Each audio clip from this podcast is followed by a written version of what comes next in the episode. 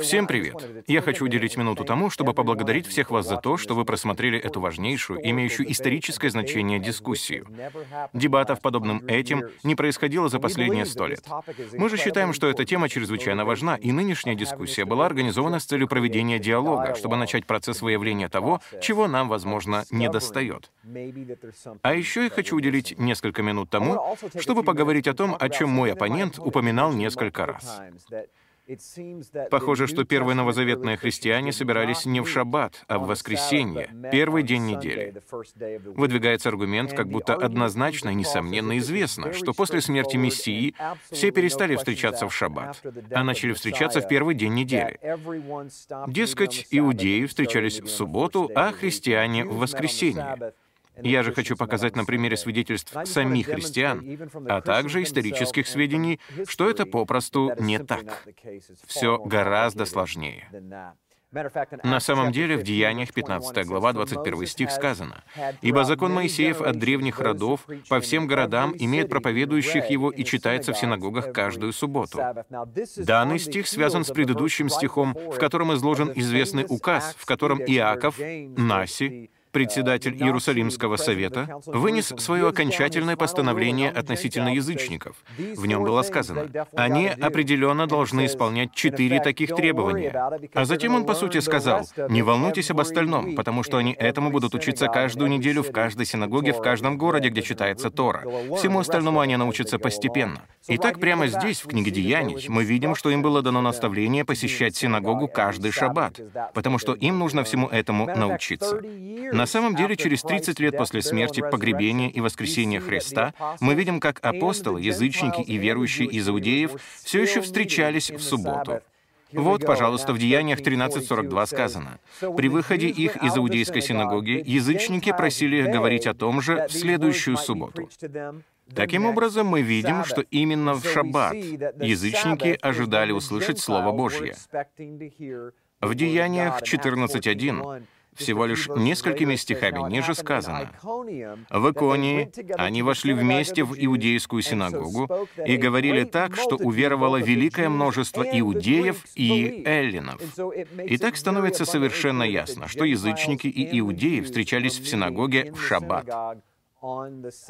Вот где и когда они ожидали, что Равин начнет учить. Люди говорят, что ученики собирались в первый день недели. Я объяснял это в своем предисловии, и сейчас я хочу это зачитать. Это цитата из газеты Catholic Universe Bulletin от 14 августа 1942 года. Римско-католическая церковь заменила соблюдение субботы соблюдением воскресенья по праву божественного непогрешимого авторитета, дарованного ей ее основателем Иисусом Христом. Протестант, утверждающий, что Библия является единственным руководством веры, не имеет никакого основания для соблюдения воскресения. Друзья, это мнение исходит непосредственно от римско-католической церкви. Ее приверженцы признают, что они сами отказались от шаббата как изначального дня, данного Богом еще при сотворении мира, и того дня, который Он в период тысячелетнего царства вернет ко всеобщему вниманию. Именно католическая церковь утвердила и закрепила воскресенье в качестве нового шаббата. Сказано, что во время Тридентского собора собора, Церковь Божья посчитала полезным перенести празднование и соблюдение субботы на воскресенье. Вы также сами можете проверить источник ссылки. На самом деле в ранней церкви произошло вот что. Эволюция и смена времен, начиная с того, что Бог дал ранней христианской церкви, которая, между прочим, все еще оставалась иудейской в первом веке, по мнению или пониманию всех ученых и исследователей, но постепенно она перешла от субботы к субботе и воскресенью, пока, наконец, римско-католическая Римская церковь при императоре Константине не объявила шаббат вне закона в 321 году нашей эры. И вот что в своей книге «От субботы к воскресенью» задокументировал богослов Самуэль Бакиоки. Произошел переход от субботнего шаббата к воскресному в ранней христианской церкви благодаря языческим и политическим факторам, а также снижению стандартов дня шаббата. Во втором веке соблюдение общего дня молитвы в первый день, в воскресенье или субботний вечер, если вы посмотрите на то, как библейские дни упоминаются в Писании, стало общепринятым, о чем свидетельствует святоотеческая литература. Итак, по большому счету, переход от библейского шаббата, бывшего в седьмой день, к шаббату в первый день, то есть в воскресенье, произошел всего лишь под влиянием политических и языческих факторов. И я наглядно это продемонстрирую при помощи следующих нескольких слайдов. Фискус юдаикус. Это было нечто важное, что имело место. На латыни это означает «еврейский налог». Он был введен после разрушения храма в 70 году нашей эры римским императором Веспасианом для уплаты всеми евреями и теми, кто соблюдал обычаи евреев. В Википедии сказано следующее. «Только те, кто отошел от иудаизма, были освобождены от его уплаты». Итак, после разрушения храма в 70 году, в результате восстания, император ввел налог на всех евреев, чтобы они платили его вместо храмового налога, который они платили раньше. Теперь они платили Риму этот налог, который на самом деле поступал в храм Юпитера. Так что это был унизительный налог для еврейского народа. И почти сто лет они продолжали платить тот налог, который взимался не только с евреев, но и с каждого, кто соблюдал некое подобие иудейских обычаев, включая самих христиан.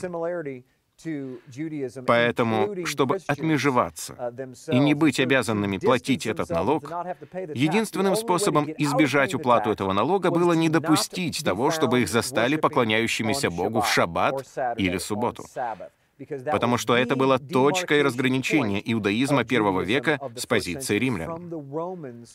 Если кто-то поклонялся Богу в субботу, то это было явным указанием на его связь с иудаизмом, и он должен был платить тот налог. Итак, если бы вы были христианином в первом или втором веке, и вы не хотели платить тот налог, то это было бы очень хорошей причиной для того, чтобы начать отмежевываться от иудаизма, принимая и начиная поклоняться Богу в воскресенье. Но дело было не только в этом. Примерно в 95 году евреи первого века наложили проклятие на ранних верующих. Это проклятие выражалось в том, что иудейские лидеры добавили благословение к молитвам, которые читались в синагогах в шаббат. И то благословение, по сути, налагала проклятие на каждого еретика. Поэтому ранние верующие ни в коем случае не могли согласиться или сказать «Аминь» или произнести то проклятие, ведь тем самым они бы налагали проклятие на самих себя за свою веру в Мессию. И так одно лишь что проклятие отвратило от синагог еще больше людей, которые верили в Иисуса или Иешуа. Таким образом, точки раздела усиливали друг друга, и стало предельно ясно, что это было вызвано политическими, религиозными и языческими причинами. Ведь те люди были воспитаны в нееврейской, языческой, политеистической среде и поклонении Богу Солнца, и им уже было привычно что-то делать вместе в воскресенье. И в первом веке уже начал проявляться антисемитизм, а уж тем более во втором веке появились противники еврейского народа. И были другие причины, такие как это проклятие на христиан в молитве. Возможно, христиане были справедливо расстроены из-за этого, но именно это и есть настоящая причина, по которой христиане в основном празднуют в воскресенье и полностью пренебрегают заповедью и наставлениями, данными Богом в качестве благословения, как в саду, как на горе Синай, так и до горы Синай и вплоть до тысячелетнего царства. Вот как это произошло. Еще раз вмешался человек и начал вносить изменения. Верующие не могли произносить проклятие на самих себя, и это вбило клин между ними. Именно это мы сейчас и наблюдаем. Но впоследствии, к 350 году, мы видим, как стали появляться апостольские постановления — и я зачитаю следующее. «Не не родите о себе, не отнимайте у Спасителя его членов, не разделяйте его тело, не расточайте его членов, не предпочитайте божественного слова потребностям житейским, но каждый день собирайтесь, послушайте, утром и вечером на пение и молитву в зданиях Господних. Утром, говоря Псалом 62, а вечером 140. Особенно же сходитесь туда с большим тчанием в день субботний. Однако на этом цитата не завершается, а продолжается, раскрывая нам немного истории. «И в день воскресения Господа, то есть в день Яхве, воссылая хвалу Богу, сотворившему все через Иисуса и пославшему Его к нам, попустившему Его пострадать и воскресившему Его из мертвых». Ибо чем оправдается пред Богом тот, кто не ходит слушать спасительное слово о воскресении в такой день, когда и три моления совершаем стоя, в память воскресшего в третий день, и когда бывают чтение пророков, и проповедь Евангелия, и приношение жертвы, и дары священной снеди? Итак, вы видите на примере отцов ранней церкви, даже в их писаниях, они признают, что они, несомненно, встречались в шаббат, а также и в воскресенье. Здесь вы начинаете замечать появление других группировок и переход или эволюцию прямо здесь, в тексте. С 360 по 364 год нашей эры прошел другой собор, Ладикийский, который потребовал, чтобы христиане отделились от еврейских законов и традиций, утверждая, что христиане не должны иудействовать и быть праздными в субботу, но должны в этот день работать, а в день Господень по возможности воздерживаться от работы, а если они будут иудействовать, то да будет им анафема, отлучение от Христа. Дамы и господа, это 360 год нашей эры, 330 лет спустя после смерти Мессии. Очевидно, что тогда шли бурные дискуссии, и что было много христиан, соблюдавших шаббат в субботу, как об этом сказано в Библии. Сами эти дискуссии и данное постановление это доказывают. Один лишь факт необходимости вынесения такого постановления, которое оказалось столь деспотичным, доказывает, что повсюду были христиане, соблюдавшие шаббат. И, конечно же, Сократ Схоластик, историк V века, говорит нам, что в каждой церкви соблюдали соблюдали шаббат в субботу, кроме церквей в Риме и Александрии, о чем я упоминал в дебатах. Двигаемся дальше. Мы уже почти закончили, но это так замечательно. Я раскрываю гораздо больше подробностей в учении, которые я подготовил. Шаббат для сегодняшнего дня. Я гораздо подробнее раскрываю историю этого вопроса. Но этот момент особенно интересен. Святой Патрик. Все слышали о дне Святого Патрика. Кто из вас был бы шокирован, узнав, что Святой Патрик не был ни католиком, ни ирландцем? Он родился в Шотландии и принадлежал к кельтской церкви. А кельтская церковь стремилась исполнять заповеди Божьи и соблюдала шаббат в седьмой день. На самом деле об ирландских племенах Джеймс Маффат в своей книге «Церковь в Шотландии» писал, «Они соблюдали четвертую заповедь буквально, в седьмой день недели. Именно святой Патрик прибыл в Ирландию из Шотландии в качестве миссионера и благодаря этому получил известность. Но католическая церковь еще сотни лет, а именно 244 года, не любила святого Патрика. Он тогда еще не был святым, потому что он не воспринимал католическую церковь как истину в последней инстанции, и он не подчинялся ее власти, и не считал, что христиане должны соблюдать шаббат воскресенье, но верил, что они должны соблюдать ее так, как сказано в Писании, то есть в субботу. see Итак, вы видите все больше и больше таких исторических примеров. Мы видим, что все время сохранялся раскол между восточными христианами и римскими западными христианами. Было сказано даже вот что, о том же временном периоде, когда жил святой Патрик. Церкви Милана следовали обычаю восточных церквей. Похоже, что к субботе они относились с большим почитанием.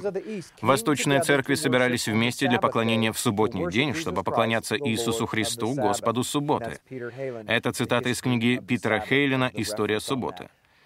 Я мог бы еще продолжать и продолжать. Вплоть до периода реформации суббота была важной темой для обсуждений между церквями Востока, которые следовали курсу апостолов, и церквями Запада, которые следовали курсу Рима. Сегодня ситуация такая же. Рим в итоге стал править миром. Протестантизм является прямым потомком римско-католической церкви. Итак, это одна из особенностей, которую мы продолжаем перенимать от церкви в Риме, церкви Запада, мнение, что суббота для Бога более не важна. Он не имел в виду то, что он сказал в саду или во время тысячелетнего царства, когда он ее вернет, но римско-католическая церковь заменила ее воскресением, а протестантизм последовал прямо по ее следам. Дамы и господа, многие люди изменили определение греха, но в Римлянам 3.19 сказано, «Но мы знаем, что закон, если что говорит, говорит к состоящим под законом, так что заграждаются всякие уста, и весь мир становится виновен перед Богом». Друзья мои, весь мир получил Божью Конституцию. Именно по этой Конституции он будет править в тысячелетнем царстве. Мы очень ясно это видим, так как сказано, что первое, что он сделает, оказавшись на горе Елеонской и расколов ее надвое, позволит Торе от горы Сион распространиться дальше. Uh, а Иешуа будет учить нас тому, как исполнять Его закон, Его заповеди в Его царстве. Но делать это Он будет не так, как фарисеи в первом веке, но прекрасным духовным способом, с руах акад Кодеш, Духом Святым, будучи водимым Духом. Благодаря Духу Иешуа мы будем исполнять Его заповеди в любви. И далее сказано, «Потому что делами закона не оправдается пред Ним никакая плоть, ибо законом познается грех». Некоторые люди скажут, что Иисус буквально изменил определение греха, когда сказал, что единственное, что вам нужно соблюдать, это то, что Он говорил в Нагорной проповеди, или то, о чем говорится только в Новом Завете. Но это буквально отделяет самого Иисуса от того, чтобы Он был Словом, ставшим плотью, и даже от того, чтобы Он был Творцом Вселенной, который изначально дал закон. Это как если бы он соперничает со словом своего отца при помощи своего слова, тогда как в действительности они одно и то же. Именно человек все исказил. Бог помещает его в наше сердце. Как вы знаете, Новый Завет зиждется на стихе Иеремии 31.31, поэтому давайте его внимательно прочитаем и выясним, что же на самом деле происходит в Новом Завете. А здесь сказано, «Вот наступают дни, — говорит Господь, — когда я заключу с домом Израиля и с домом Иуды Новый Завет. Не такой завет, какой я заключил с отцами их в тот день, когда взял их за руку, чтобы вывести их из земли египетской. Тот завет мой они нарушили. Он даже не говорит ничего плохого о самом завете. Это они нарушили завет. Хотя я оставался в союзе с ними, говорит Господь, но вот завет, который я заключу с Домом Израилевым после тех дней, говорит Господь, вложу закон мой во внутренность их, и на сердцах их напишу его, и буду им Богом, а они будут моим народом. Итак, если вы очень внимательно прочтете этот текст, то увидите, что в 33 стихе слово «закон» — это слово «тора» на иврите. «Вложу Тору мою в их сердца». И эта же фраза использована в самом законе Моисея, Моисеевым, в самой Торе, когда Бог сказал на горе Синай после того, как Он дал свои заповеди, «Запишите это на своем сердце». Он не хочет, чтобы мы так поступали только по принуждению. Он не хочет, чтобы мы лишь ставили галочки. Он хочет, чтобы это было в нашем сердце, как было у Давида, человека по его сердцу. Он желал размышлять днем и ночью над Словом Божьим, с тем, чтобы он мог соблюдать Его Слово, потому что он его любил. Не для того, чтобы поставить галочку напротив какого-то фарисейского правила, а потому что мы любим нашего Авва и хотим делать то, что он говорит, даже если мы этого не понимаем или даже если мы с этим не согласны. Итак, в конечном итоге мы обнаружили, что закон Божий Божий или суббота — это, несомненно, духовное явление. Когда пришел Иешуа, когда пришел Иисус, он придавал огромное значение практической стороне соблюдения шаббата в седьмой день, признав его также и духовным явлением. Но духовный смысл не преуменьшает смысла практического. На самом деле, если вы почитаете сами Евангелие, то обнаружите, что в пятой главе Матфея сказано, «Вы слышали, что сказано древним? Не убивай, кто же убьет, подлежит суду. А я говорю вам, что всякий, гневающийся на брата своего напрасно, подлежит подлежит адскому огню и суду. Почему он это говорит? Так он усложняет заповедь. Он придает заповеди духовный аспект. Он говорит, даже если вы ненавидите своего брата в своем сердце, это духовная связь с физической, практической заповедью, то это то же самое. Итак, сам Иисус, хотя Он, несомненно, придает субботе духовное значение, Иисус и сам является шаббатом. Он сам — покой с духовной точки зрения. Но это не устраняет практической точки зрения, так же, как я могу любить своего брата в своих мыслях, но на практике решаю его убить. Нет. Практический аспект взаимодействует с духовным. Одно другому не мешает. Практический аспект заповеди «возлюби ближнего твоего» не является духовным или философским. Он практический. Я должен совершать физические поступки по отношению к моему ближнему, с тем, чтобы он узнал, что я его люблю. Так же, как я должен физически любить свою жену в практической форме. Она не согласится на философскую, метафорическую, духовную любовь. То, что Иисус пришел и любил совершенной любовью, вовсе не означает, что сам сами мы должны перестать любить. На самом деле в третьей главе Матфея использовано тоже греческое слово «плероу» во фразе «исполнить всякую правду». Итак, то, что Иешуа, Иисус, исполнил всякую праведность, вовсе не означает, что праведность отменена. Это лишь означает, что он придал ей совершенный, наполненный смысл. Именно это и означает греческое слово «плероу». Итак, в конечном итоге можно было бы еще столь многое выдвинуть на первый план, но время не позволило нам этого сделать. Как во время тех дебатов, так и сейчас, в эти несколько минут, чтобы по-настоящему углубиться в эту тему. Но я хочу еще заметить, что это не является чем-то черно-белым. Якобы, как только Иисус умер, все сразу легко изменилось. Происходила постепенная эволюция, в ходе которой люди оставляли свои отпечатки пальцев на Слове Божьем. Это было обусловлено политическими причинами, языческими обычаями, налогами, удобством, чтобы отмежеваться от евреев, и в конечном итоге христианская церковь из неевреев, образовавшая оставшаяся на Западе, примкнула к Константину и Риму с их воскресным богослужением. А все христиане на Востоке, которые никогда не шли на компромисс и решили, что им все равно, что говорит Рим, их не волнуют налоги, им все равно, если их унижают или преследуют. Они придерживались библейской апостольской субботы Востока, о которой говорит Библия, а именно в седьмой день. Мы видим в каждом веке, что жившие на Западе преследовали живших на Востоке. Соблюдавшие шаббат в субботу никогда не убивали соблюдавших его в воскресенье. Именно западные христиане, римско-католическая церковь, жители Запада убивали христиан Востока, просто за то, что те не хотели подчиняться материнской церкви в этом вопросе шаббата. Итак, я надеюсь, что для вас это было познавательным. Не верьте ни слову, что бы кто ни говорил. Откройте свою Библию, читайте свою историю и сами спросите Бога Вселенной, должны ли мы подумать о том, чтобы вернуться назад и вновь начать равняться на наших древних праотцов Востока? Они, если хотите, были погружены в микву, крещены в самих Писаниях, которые ожили для них и оживотворили их и их семьи. Я советую каждому из вас пересмотреть те дебаты и самостоятельно изучить эту тему.